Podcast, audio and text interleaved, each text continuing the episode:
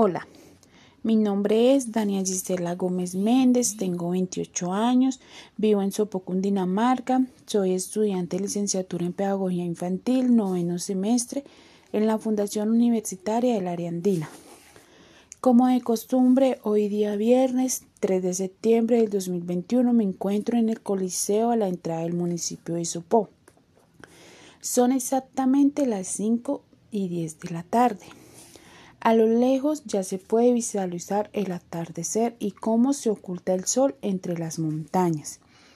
Hoy es día de entrenamiento de mi hijo mayor.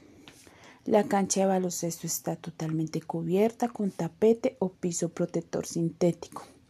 En las afueras del polideportivo se puede entrar en contacto con la naturaleza, pues hay hermosos árboles, flores y campos verdes.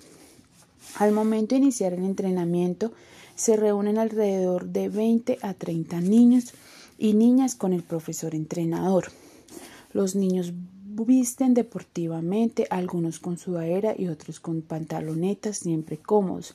En su mayoría tenis deportivos y algunos otros con tenis tipo bota.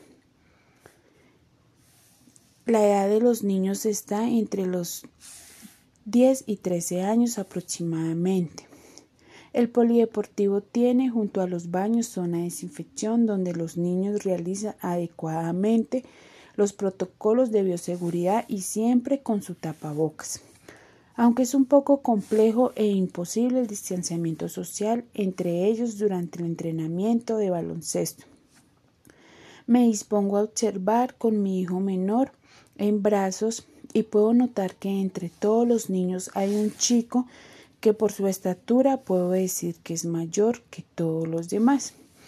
Tiene una condición física que le impide correr y atrapar el balón al ritmo del resto del grupo. Es muy satisfactorio como el profesor lo motiva cada vez más a realizar los ejercicios. Se puede notar que el niño disfruta cada proceso ya que no es rechazado ni discriminado. Así sucede la hora de entrenamiento. Los niños disfrutan, tienen pausas donde los niños toman su líquido y, e inician nuevamente. Al finalizar, nos despedimos, me despido el profesor, le doy las gracias por la paciencia y tiempo para, mis, para mi hijo y para los niños.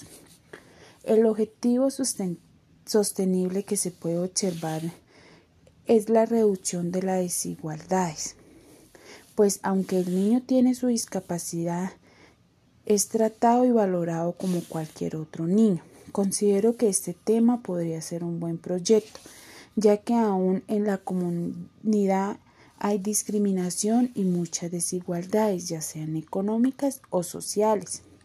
Este es un gran ejemplo de la ética y amor por la docencia, teniendo en cuenta la labor y carisma del profesor. Muchas gracias.